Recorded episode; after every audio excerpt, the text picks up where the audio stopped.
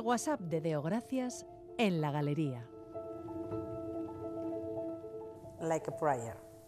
Tres mujeres más o menos de mi edad en la cola de embarque confesándose los modelos que llevan en sus equipajes de mano y que lucirán más tarde en el concierto, Material Girls. Una de ellas estrenará un vestido corto, negro, con un volante al hombro, chicas, como a mí me gusta con vuelo. Otro dice haber elegido un vestido mucho más discreto, también negro y corto, pero cerrado. Confiesa algo decepcionada con su elección, like a virgin. Aunque añade tener una segunda prenda, por si acaso. Don't tell me. La tercera dice que irá en playeras, express yourself. Y es cuando bajo la mirada hacia mis pies calzados con unas estupendas botas camperas negras, con una estrella roja y costuras blancas. Music. Espero no arrepentirme teniendo en cuenta todas las horas que las llevaré. I don't give a. Porque es el día de lucirlas. Where's the party? Barcelona, Palau Sant Jordi. Será mi segunda vez, era 2001. Cosine Commotion, un sueño hecho realidad, poder ver en directo a tu ídolo de adolescencia. Crazy for you. Tendríamos que tener everybody esa posibilidad, vibrar con miles de personas que al igual que tú han bailado, se han emocionado con lo mismo que tú. Into the groove. Pero esta vez tiene además aire de despedida. Bye bye baby. Será como cerrar un círculo porque no volverá a repetirse que ella celebre sus 40 años en los escenarios y que yo lleve todo el año celebrando mis 50. Celebration. Tras horas de espera llega la diva. Hora y media más tarde, sorry. Hay quien tiene una teoría sobre el retraso, hang up, a la vista de que ya no baila como antaño, nos quería cansadas, exhaustas, para disimular. Superstar. También puede simplemente ser que es una diva y que por tanto se hace de rogar. True. A las tres de la cola de embarque no las he vuelto a ver, pero espero que al igual que yo lo hayan disfrutado al máximo. Lucky Star.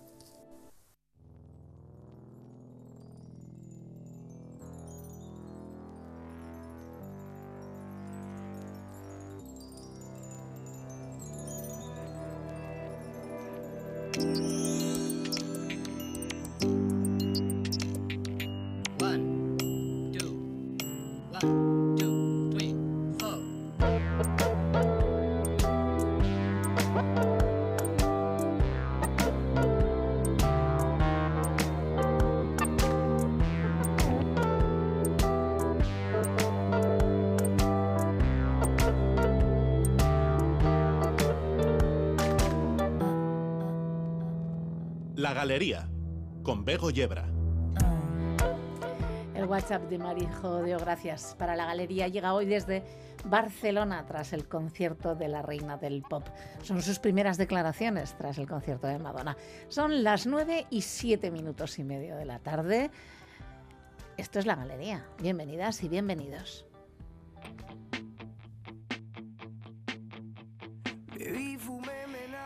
Y me gustaría inaugurar hoy una sección breve, muy breve, que titularíamos Qué innecesario. Una sección para la que os pido vuestra colaboración, que va a ser premiada con literatura. Eso es. La primera la aporto yo. Si la tradición dice que el calendario de Adviento se inicia el 1 de diciembre y el Belén y el árbol se montan el 8 de diciembre, qué innecesario, ¿no? Que el 5 de noviembre encontremos las plazas de la ciudad adornadas con árboles de Navidad. Qué innecesario. Ya sabéis, 688-840-840. Apoyad la nueva sección con algunos qué innecesarios. Cada semana uno podría convertirse en una interesantísima campaña de incidencia. Os esperamos en el 688-840-840 aclaramos que lo que queremos con la sección es revelar algunos hechos que nos parecen frívolos y que contradicen de alguna manera los eslogan que escuchamos de la prudencia, del ahorro de energía, del consumo responsable, porque convenimos que la audiencia de la galería está muy clara de lo terrible que es arrojar bombas sobre otros seres humanos.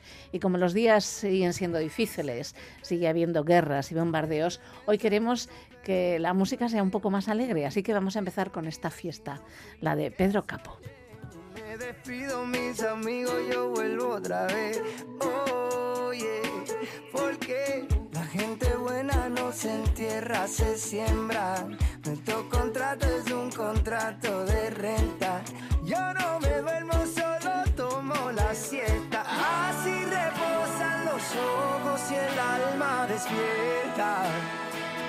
Cuando me vaya que no me lloren, compren vino, no quiero flores.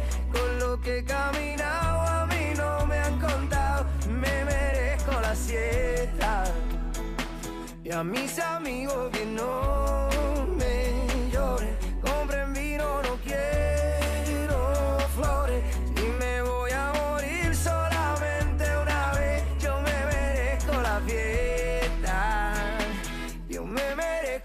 la gente buena no se entierra, se siembra.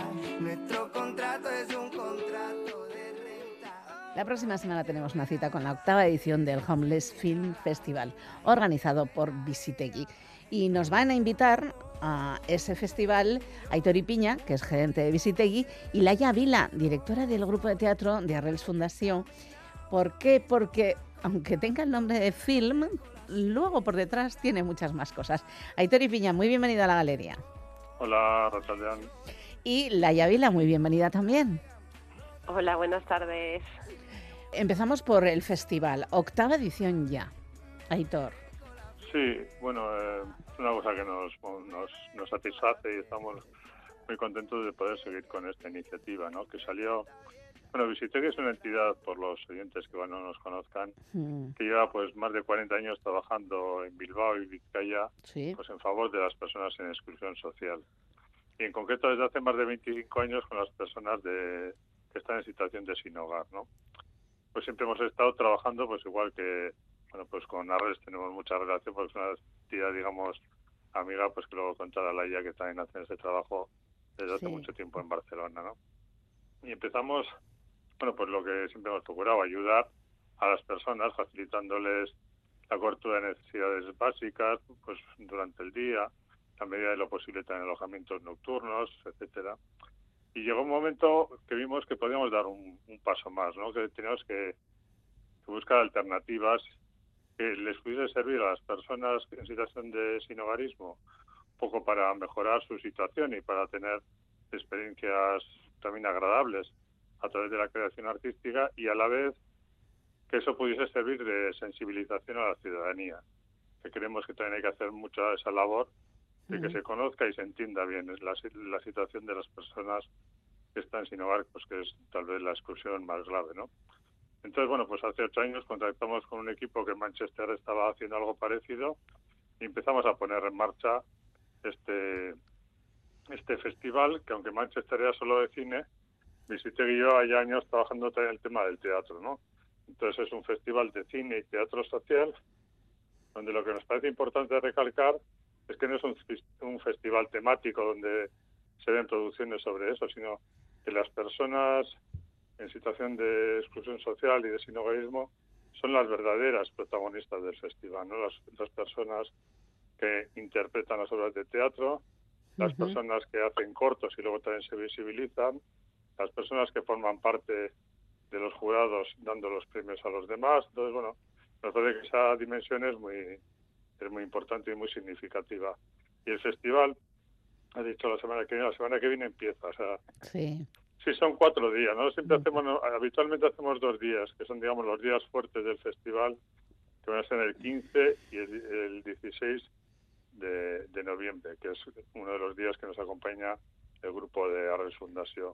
Y luego hemos querido ampliar, estos son en el Vizcaya de Toa, y luego hemos querido ampliar eh, haciendo la proyección de dos, dos largometrajes que nos parecen que son interesantes y que ofrecemos a la ciudadanía y queremos saber los que son en los márgenes, que veremos el día 7, el martes que viene, en los cines Golem, y luego finalizaremos en Santurchi, dentro del, del Cineclub Santurchi, con la proyección de la película Matria. Entonces, bueno, es un poco un abanico de cosas bastante diferentes, bueno, pues que animamos a la ciudadanía a que nos acompañe en aquellas que, que pueda, sabiendo que va a encontrar cosas distintas, pero muy interesantes, y bueno, y con valor social, que es también de lo que se trata.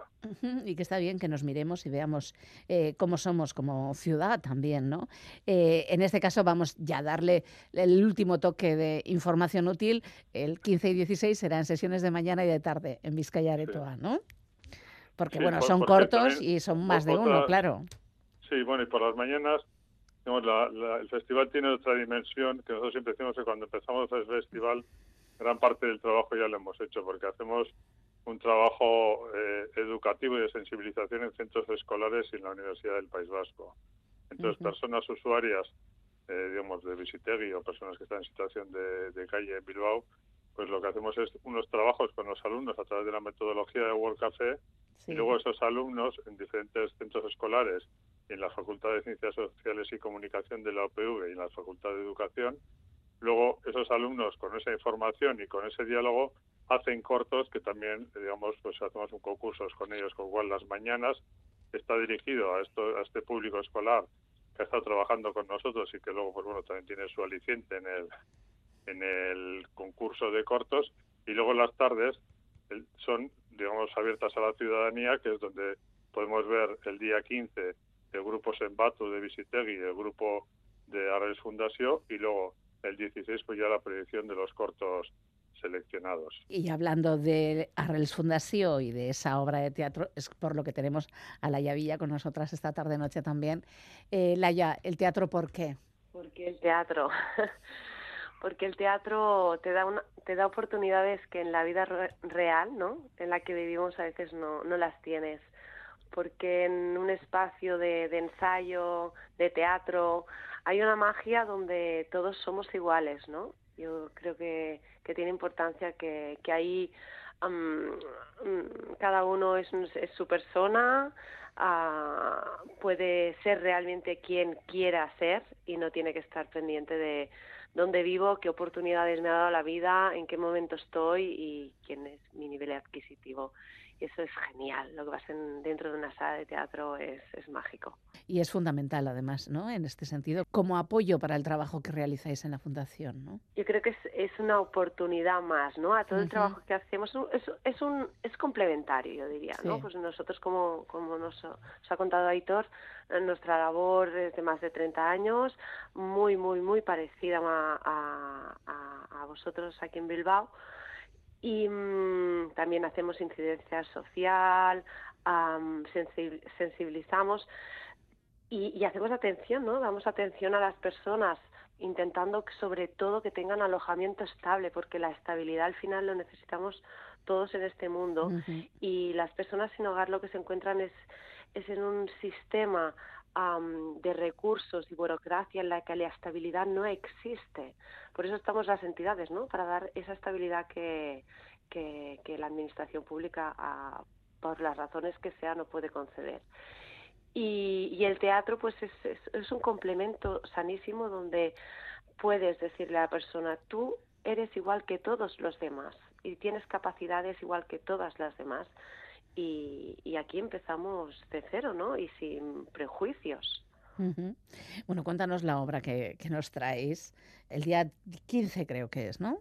A ver, ah, vamos a ser muy humildes, ¿eh? porque os cuento un poco nuestra historia. Siempre ha habido grupos de teatro diversos que han surgido de, de forma esporádica y, el, y, antes de la pandemia, ah, mucho antes de la pandemia, iniciamos un grupo que casi que se profesionaliza, profesionalizó.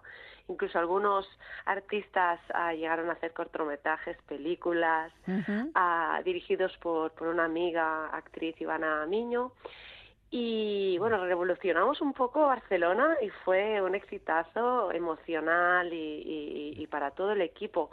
Esta vez, ¿no? Después de la pandemia, mm, algunos también miembros pues nos han dejado en el camino y, yo misma he dicho, venga, vamos con esta energía de que es Arrel. Arrel somos ciudadanos, uh, trabajamos en la comunidad, hay voluntarios, hay trabajadores y hay personas entendidas. Pues esta mezcla de ingredientes tan fantástica, pues vamos a seguir seguir con esta con esta inercia y, y nos hemos puesto de nuevo ahora en septiembre, o sea, 3 de septiembre creo. Y de golpe nos viene este regalo a, desde, desde Citegui y, y, ha sido, claro, ha sido fantástico. Yo creo que llevamos dos meses de trabajo riguroso mmm, para intentar, bueno, para intentar poder disfrutar y, y dar algún poquito de, teatro social, pero un poco de calidad y de contenido. Y estamos en el contenido, sobre todo. Sobre todo, ¿no? Ahora mismo. ¿Y cuál es el contenido de, esta obra? ¿Qué, ¿Qué, nos queréis pues mira, contar? Las otras veces ha sido un teatro más divertido, desenfadado, con algún, alguna historia ficticia. Esta vez es en un espacio ficticio, pero que nos pone todos en una realidad mm, a todos, a cada uno de nosotros, esperamos espectadores y al mismo y a los mismos actores, porque al final el casting es un paso por la vida, ¿no? Porque pasamos por la vida y algunos ah, tienen éxitos y están escogidos y otros, pues en esta vida no hay manera, ¿no? No hay manera y no están escogidos y un poco vamos a interpelar porque unos sí y otros no. Y esta vez sí que, que ponemos en, en, en, en, el escenario un proyecto un poco más, más serio, aunque desenfadado, pero más serio. Bueno, casting pasamos todos desde pequeños, ¿no? Desde que juegas a, a equipos y te dicen a este elijo y a este no, ¿no? Correcto. Cuando eres el último es el elegido, por ejemplo, ¿no? Ahí es, es, un juego, es un juego desde que no, en el que vivimos, eh, bueno, la vida es eso siempre, ¿no?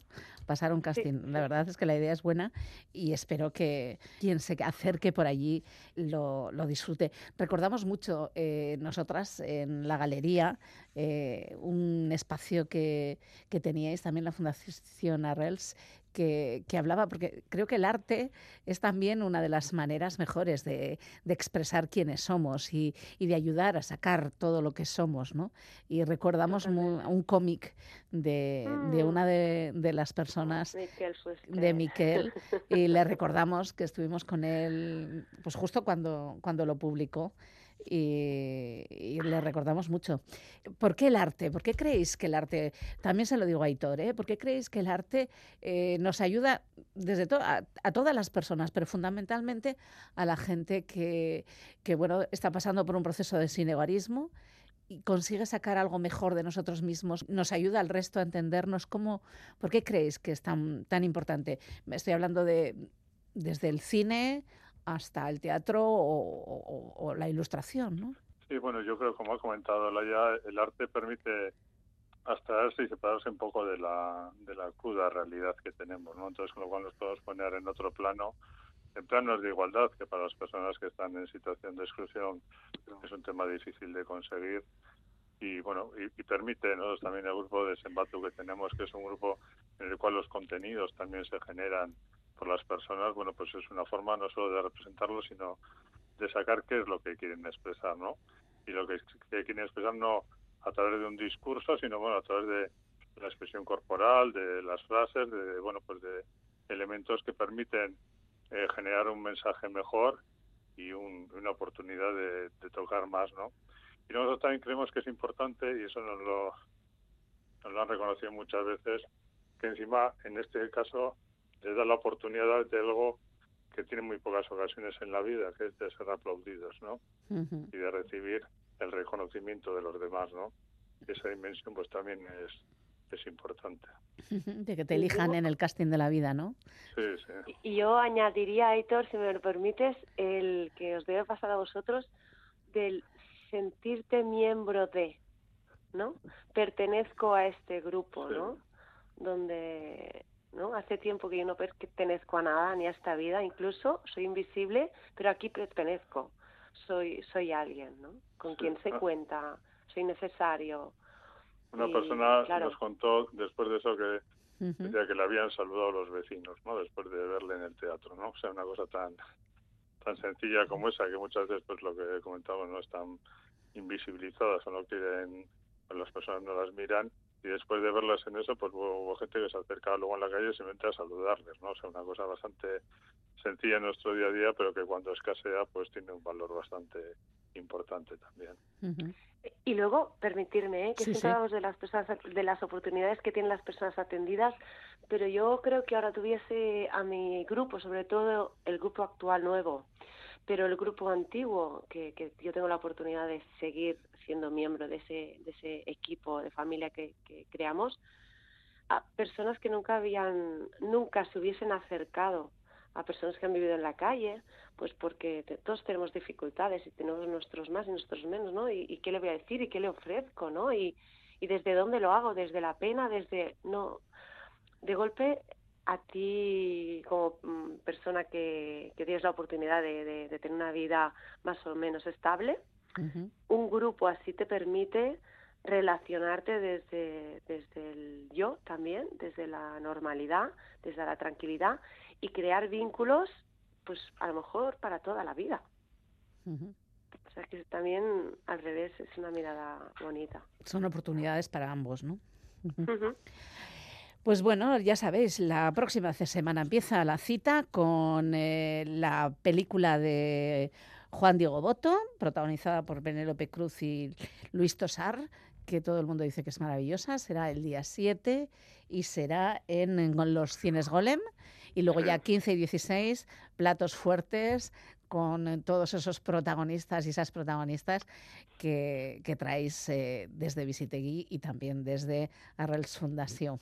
Un placer estar con vosotros en esta tarde-noche y nos encontraremos en los cines y en los teatros y bueno, y en las salas de arte también, ¿por qué no? Bueno, desde luego si me dejas animar a las personas a que a que visiten el día 15 y 16 es entrada libre y entonces bueno pues creemos que, que merece mucho la pena y, necesitamos también y las personas que van a actuar pues necesitan ese ese calor, ese, reconocimiento del público y ese aplauso también, ¿no? Entonces, bueno, pues animar que, va, a ser, siempre ha sido y seguirá siendo una experiencia muy positiva para todas las personas que participan de él. Pues muchísimas gracias de verdad, Hitor y Laia. Un placer haber compartido esta tarde con vosotros. Un abrazo. Muy bien, un abrazo. Muchísimas gracias. Adiós, agur. Adiós, agur. 26 minutos sobre las 9 de la noche. Mientras en Palestina siguen cayendo bombas, en Centroamérica la situación no es nada halagüeña. Nicaragua, bajo el yugo de Daniel Ortega y Rosario Murillo, en El Salvador, Bukele restringiendo derechos cada día, y en Guatemala las calles reclamando la destitución de la fiscal general. Curiosamente, hoy coinciden en la galería nuestra próxima charla y el espacio que la coordinadora de ONGs de Euskadi dedica a invitarnos a la reflexión, porque hoy es Mundo Baquean quien se ocupa del análisis de la situación del golpe de Estado técnico en aquel país, en la voz de su coordinadora de programas, Gurutze Aizpurua Falcon. En octubre de 1944, Juan Jacob Arbenz desempeñó un papel protagónico en los sucesos que iniciaron la Revolución Democrática en Guatemala. Este 2 de octubre, 79 años después, el pueblo se vuelve a levantar ante un golpe de Estado técnico perpetuado por parte de aquellos poderes que siempre dominaron el país. El paro nacional convocado por las autoridades indígenas y movimientos sociales, al que se suman miles de ciudadanos, colectivos y organizaciones sociales, exige la renuncia de la fiscal general María Consuelo Porras, el jefe de la Fiscalía Especial contra la Impunidad Rafael Curruchiche, la fiscal regional Cintia Monterroso y el juez Freddy Orellana. Desde 2014 Guatemala había un proceso de cooptación de la institucionalidad, lo que ha supuesto el control de las altas cortes de justicia, el Ministerio Público y de todas las instituciones y organismos del Estado. A lo largo de 2023 la situación se ha agravado y tras prohibir la candidatura popular de Telma Cabrera y Jordán Rodas, quien fue el ex procurador de Derechos Humanos, el gobierno de Alejandro Yamatei activó toda la maquinaria para ilegalizar el partido de Bernardo Arevalo, Movimiento Semilla, que quedó segundo en la primera vuelta de las elecciones en junio y ganó con el 58% de los votos en la segunda vuelta el 20 de agosto de este año. La independencia de poder es vital para el funcionamiento de la democracia ha desaparecido y los titulares del Ejecutivo, Legislativo y Judicial actúan concertadamente con el objetivo de instalar el proyecto autoritario que puso término al gobierno de Arbenz. Derivó en un genocidio y graves situaciones de violencias contra los derechos humanos de la población. La Convergencia por los Derechos Humanos en Guatemala, alianza de organizaciones que lucha contra la corrupción y la impunidad, denuncia que durante los dos últimos años de gobierno se han documentado un total de 2.057 agresiones contra personas defensoras de derechos humanos, 531 denuncias por feminicidios y 211 agresiones contra operadoras de justicia. Ante esta situación y contexto de nula credibilidad del actual Estado de Guatemala, es imprescindible que esta situación no se invisibilice en el panorama actual internacional y desde Mundo Baquean solicitamos el respeto a los resultados electorales y el derecho a la protesta social. Así, instamos a la comunidad internacional a exigir que se deje de criminalizar y ejercer violencia contra las y los líderes indígenas, defensores de derechos, y pedimos una resolución pacífica a esta crisis para asegurar que el presidente electo por el pueblo guatemalteco asuma en enero de 2024 el cargo. No me vengas con historias. Carlos Perales, Gabón. Gabón, Bebo, un placer. Bueno, de nuevo. Sí, es una alegría. Oye, eh, Carlos, cuéntanos, por favor. Bueno, Dinos, ¿cuál es tu miscelánea? ¿Cuál Hoy- es tu hoy- historia de la historia que no debería ser historia porque menudo lío en el que nos hemos metido? Eso es, eso es, pero nos vamos a nos vamos a meter, yo creo que en un capítulo veo que podríamos titular y que da para mucho redadas de la historia. Redadas. de la historia. Wow, a ver. No sé, no sé si has leído que última, hace ya unos, unos días, semanas, Sí. apareció una noticia que cuando les- bueno, los templarios eh, piden al Papa que, que reinstaure la orden. No sé si lo ha... No, si- no si lo había oído, pero fíjate. Bueno, pues eh, en torno al, al 12 o así de, de- de octubre fue. Bueno, la Sí. cuestión es que, que, que- que yo cuando leí dije, madre mía, ¿cómo, no, ¿cómo estamos? ¿Cómo estamos? Y no parece que sea la única vez que lo han pedido.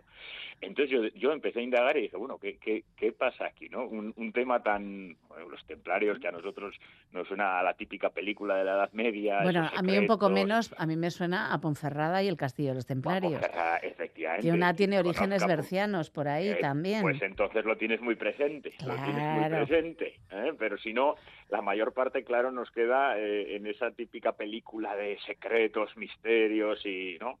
y, y- y de estas cosas de la, de la historia. Bueno, pues indagando un poco, dije, esta es una buena historia para llevar a nuestra, a nuestra miscelánea y por eso Sí, digo claro, claro. lo de la- las redadas, ¿no? Porque el, el 13, además, justo era por esas fechas, el 13 de octubre de 1307, a la noche, así con nocturnidad y alevosía, el rey de Francia, Felipe IV, Sí. ordena la detención de todos los templarios que estén en sus reinos.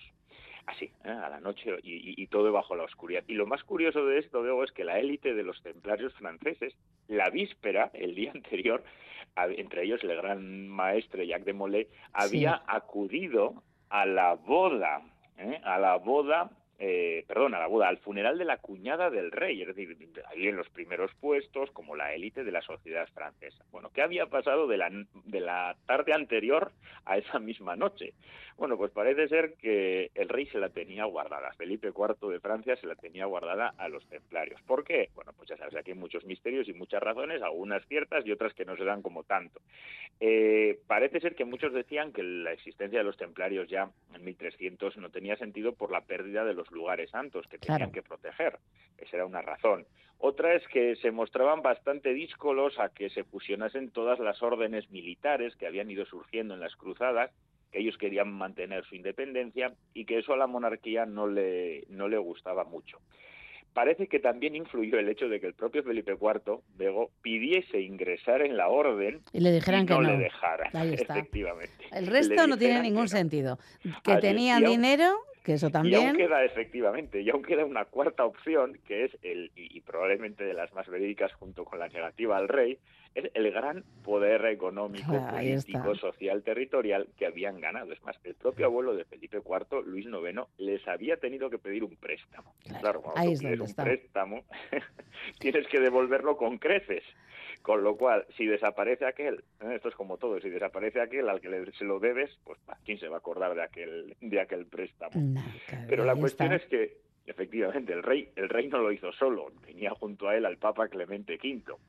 Y es verdad que en torno a esto nos dicen que, que- que aunque él ordenó la suspensión, no la disolución, ¿eh? aquí si nos ponemos un poco exquisitos, pues la, disolu- la, la suspensión de la orden, eh, dicen que posteriormente, y es verdad, así hay algún documento que se ha encontrado no, no hace mucho y que lo corrobora, sobre todo el pergamino de Sinón, que dice que, efectivamente que los absolvió, los perdonó, pero ya una vez hecha la redada, ¿eh? a posteriori. Y la cuestión es por qué el Papa Clemente V se pone a los pies de Felipe IV. Bueno, pues porque los tejemanejes de Felipe IV de Francia le habían dado el trono de Pedro. Claro.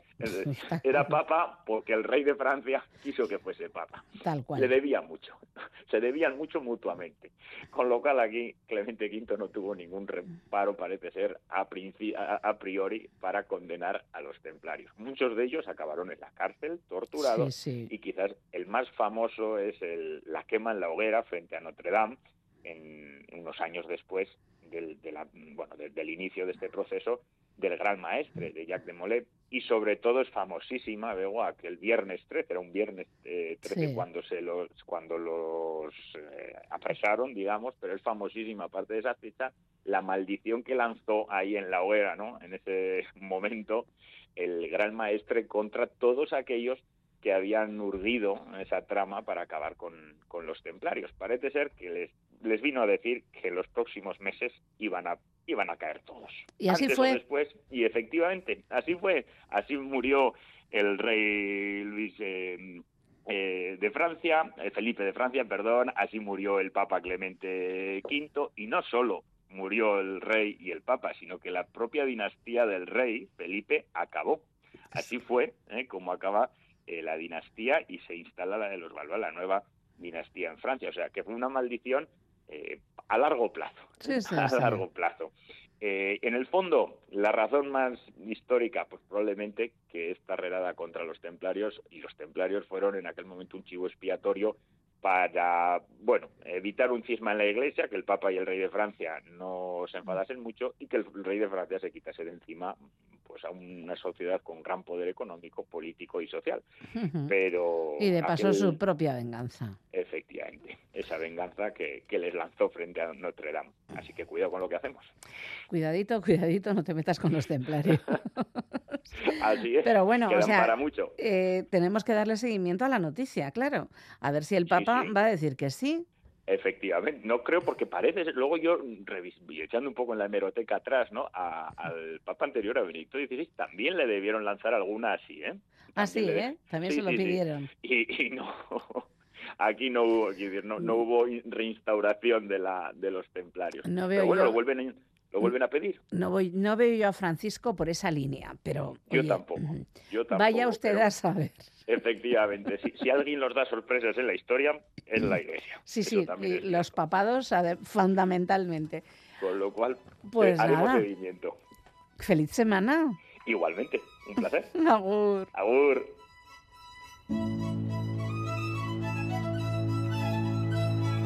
Vivo rodeado de fantasmas elegantes que dicen lo que sienten y que me hacen pensar. Pienso en lo que piensan, pero puedo opinar. Vuelan por las calles y en los coches oficiales llenan las ciudades. Llenan los oídos, llenan los bares, problemas maritales y caídas fatales. Puede que mi cuarto sea una trinchera. por Todo lo que cura te aguardan las trincheras de la cultura. Puede que la vida parezca una mentira, puede la saliva salvarte la vida, puede una quimera la fiambrera, puede la cultura meterte en un problema y no sabemos dónde empieza nuestra naturaleza y acaba la de los demás.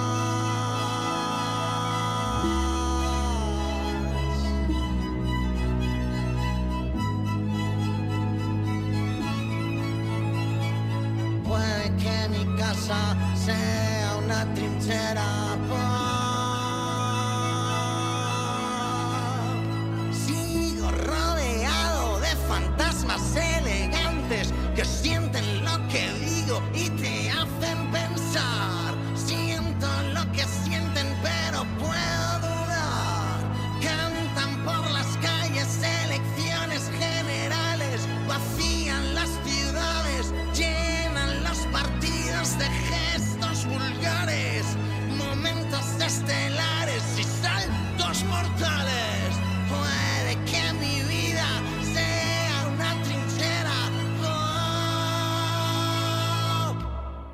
Guatemala es la mayor economía de América Central en términos de población y actividad económica, según el Banco Mundial. Sin embargo, la estabilidad económica no se ha traducido en una sólida reducción de la pobreza. Las tasas de pobreza y desigualdad del país se encuentran entre las más altas de América Latina y el Caribe, con una numerosa población desatendida, mayoritariamente rural e indígena, y empleada en el sector informal. Se estima que en 2023 más del 55% de la población vive en la pobreza. Son datos, insisto, del Banco Mundial. Desde el 2 de octubre, miles de guatemaltecos y guatemaltecas se han sumado a diferentes formas de protesta, manifestaciones, tranques en carreteras para exigir la renuncia de la fiscal general, dos de sus fiscales y un juez.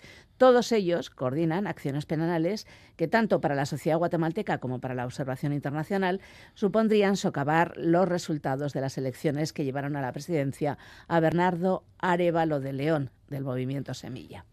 Hoy con nosotras en la galería, Melvin Picón, él es guatemalteco y pertenece a la Asociación de Servicios Comunitarios de Salud, ASEXA, y a la Organización de Consejo de los Pueblos de Tesutlutlán.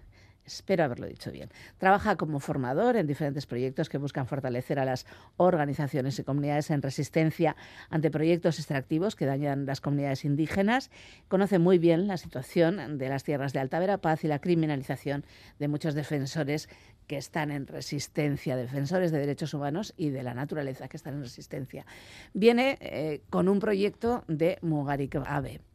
Eh, bienvenido a la galería, Melvin, ¿cómo estás? Bien, muchas gracias, qué gusto saludar. Desde el 2 de octubre la ciudadanía guatemalteca, fundamentalmente además pueblos indígenas y gente del, del, mundo rural, pero también parte de bueno, sindicatos y parte de la sociedad civil de las, de las ciudades, bueno, están demandando al actual presidente que salga ya inmediatamente la fiscal general y todos estos magistrados. ¿Por qué? Bueno, aquí hay que ver que Guatemala ahorita en este momento está sumergida en lo que nosotros llamamos el pacto de corruptos, que es son élites políticas, militares, económicas y, poderes fácticos que tienen cooptado y capturado el Estado y que para garantizar su impunidad.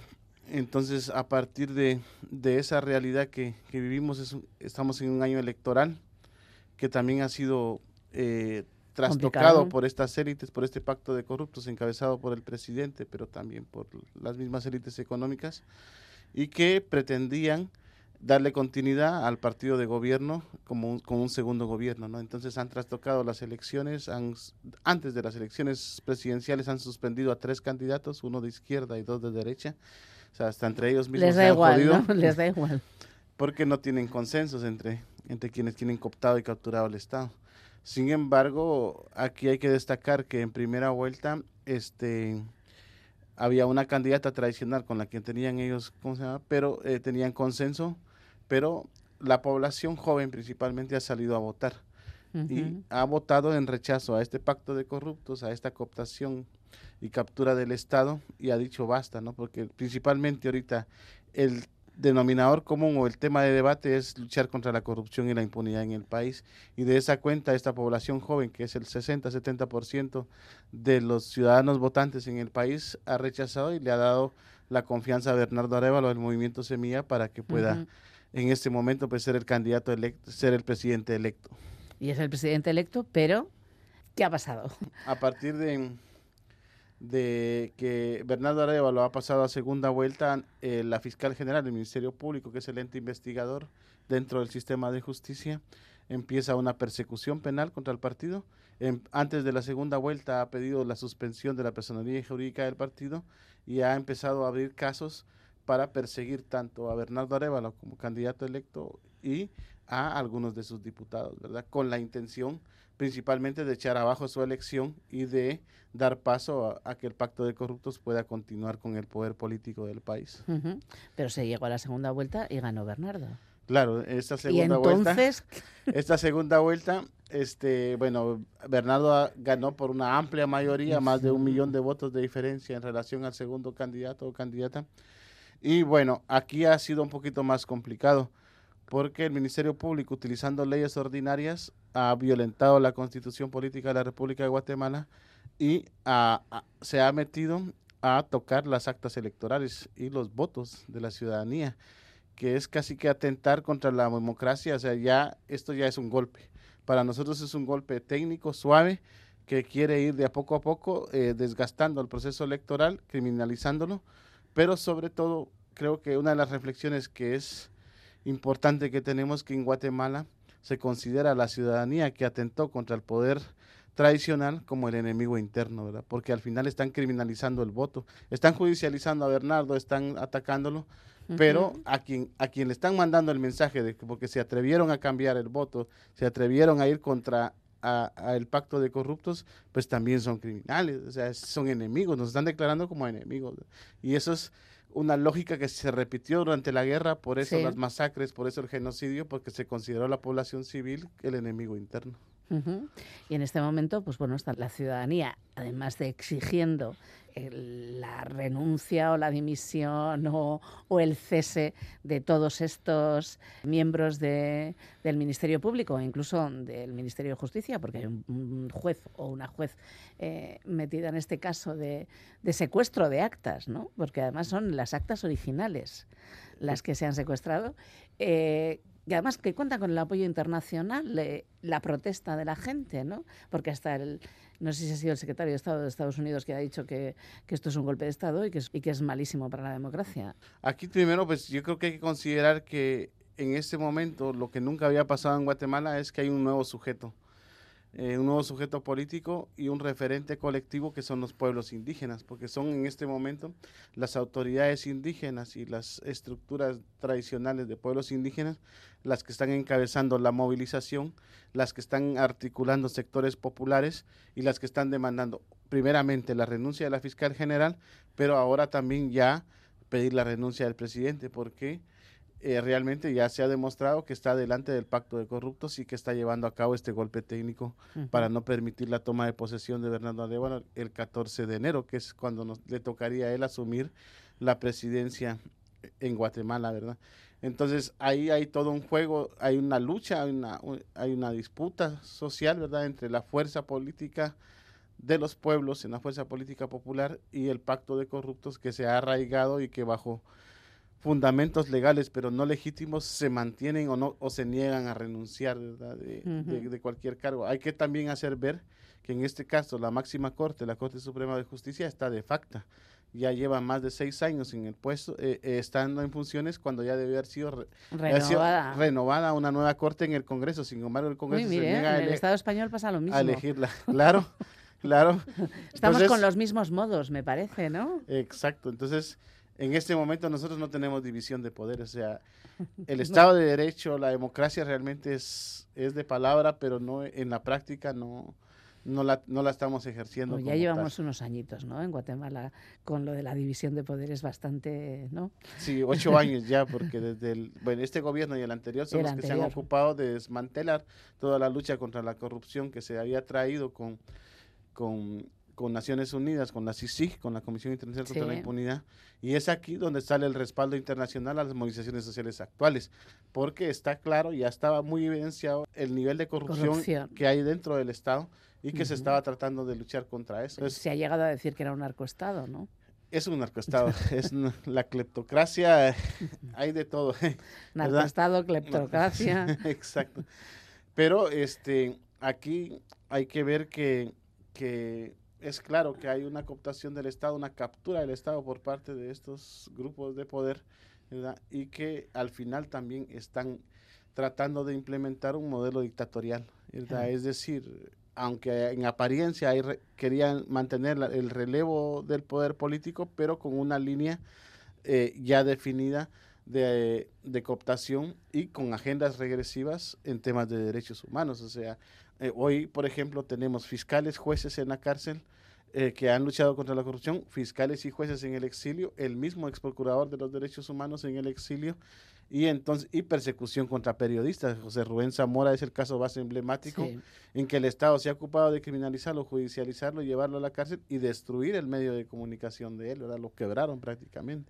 Y Aparte de eso, hay una agenda regresiva que tiene que ver con legislación contra los derechos humanos, principalmente legislación que busca dar amnistía a, militares de alto rango que cometieron crímenes de guerra, eh, pero también una agenda que busca limitar y y destruir a las ONGs de derechos humanos que están, que están en este momento también demandando un máximo respeto a los derechos humanos, limitar el derecho de protesta, el derecho... ayer, por ejemplo, había una noticia que un diputado se ha animado a poner una...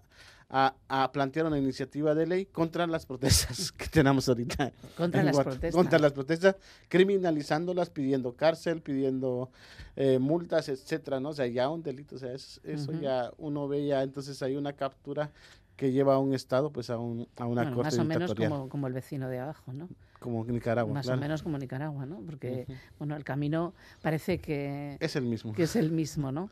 Eh, parece mentira. Eh, de hecho, eh, las comunidades en resistencia también han salido a las calles y están en una marcha hacia, hacia Guatemala ciudad.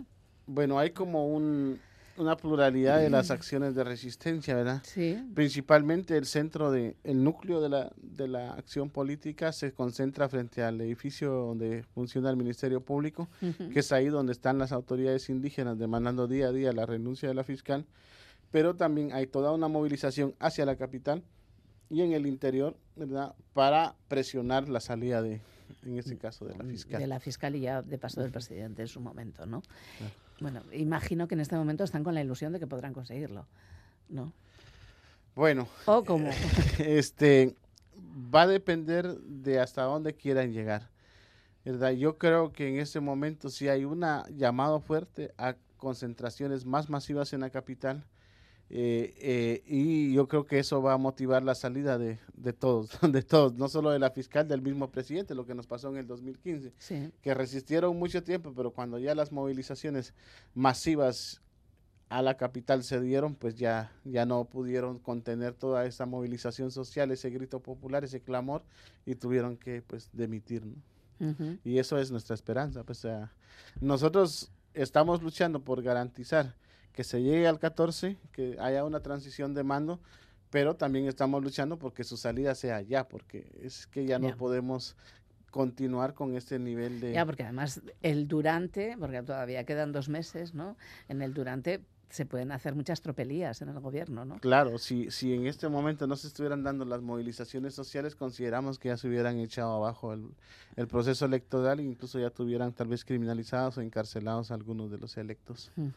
Que es otra de las, eh, bueno, de las cosas que pasa habitualmente en el país, ¿no? La criminalización de gente como tú, que trabaja en organizaciones no gubernamentales y de, y de defensores y defensoras de derechos humanos.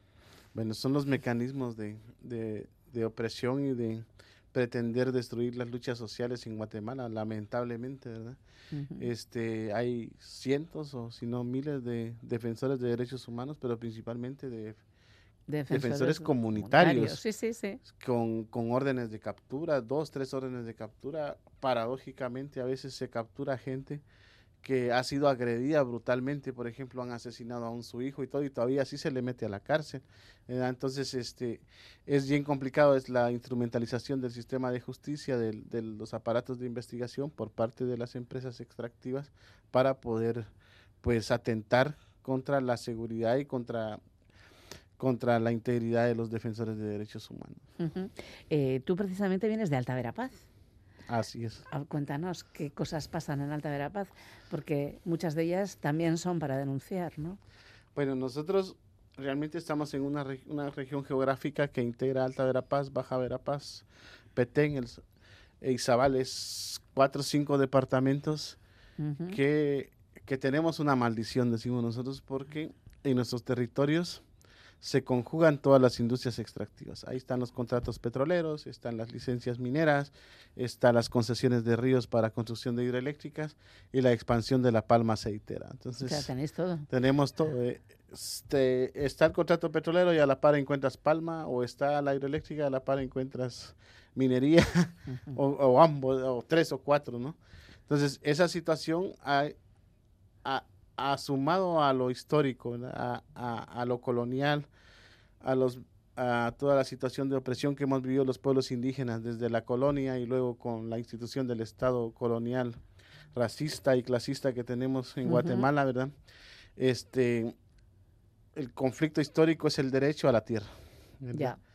Y a partir de ahí pues se ha montado todo un sistema de dominación y de opresión contra los pueblos indígenas. Entonces todas esas deudas históricas, juntamente con el actual modelo neoliberal extractivista, pues ha creado una, un alto grado de conflictividad que ha llevado a las comunidades indígenas en sus territorios a un nivel de resistencia contra las industrias extractivas.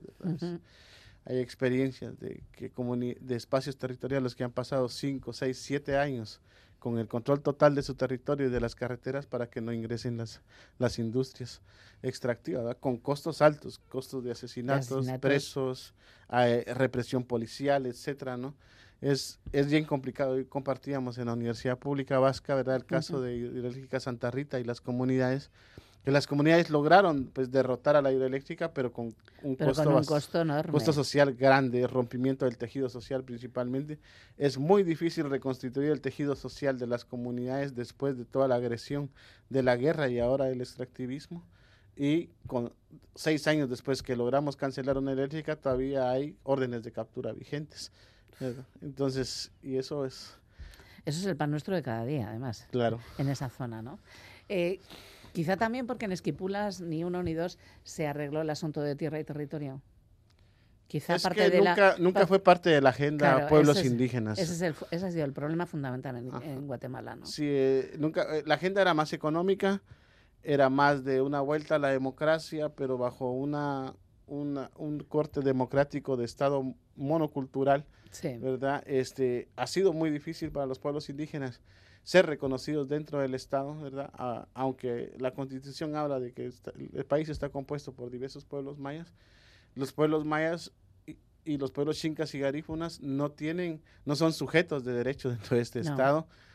Es muy difícil acceder a puestos públicos, a espacios de toma de decisión y sobre todo a planificar y a decidir la forma o el modelo de vida y de desarrollo que queremos tener, ¿verdad? Eso es impuesto por, por las élites, ¿no?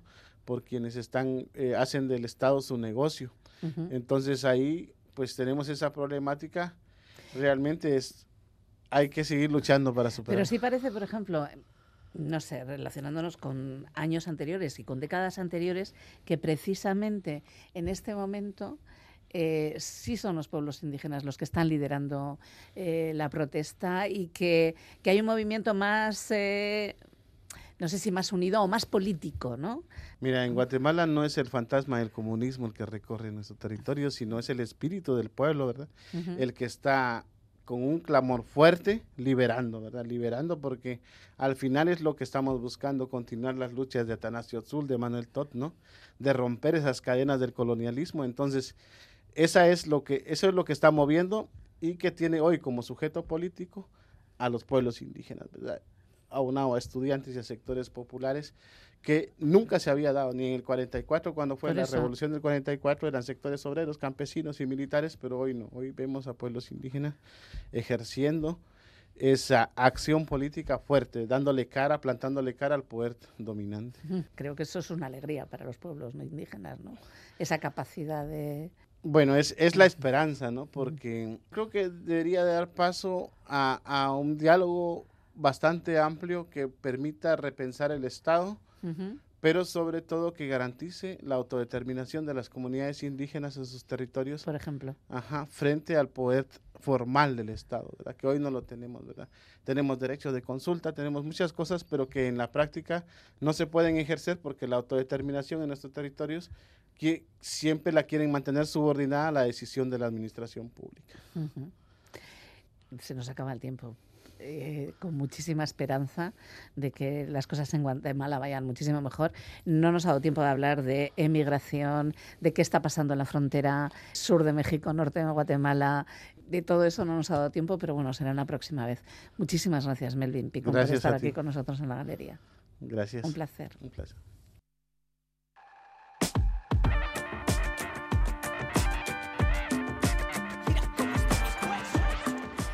Jenny and the Mexicax tiene un nuevo disco, una mujer inglesa, Jenny, con una trompeta, un madrileño, David, con todo tipo de percusiones y dos mexicanos, Pantera Mexicat, con unas cuantas guitarras e hecho en el contrabajo. ¿Parece el inicio un chiste? Bueno, pues no, es una banda fabulosa. Con ellos nos vamos. Será hasta el sábado cuando volveremos alrededor de las 9 de la noche. Ahora amigos y amigas. enamorada de la vida. Para respirar. A veces suelo recordarte, pero no quiero mirar atrás. Dame el espacio para olvidar. Por esa falta, falta ir de ti, no dejo de salir. Y ahora que me salva, y a mí de ti no voy a mentir.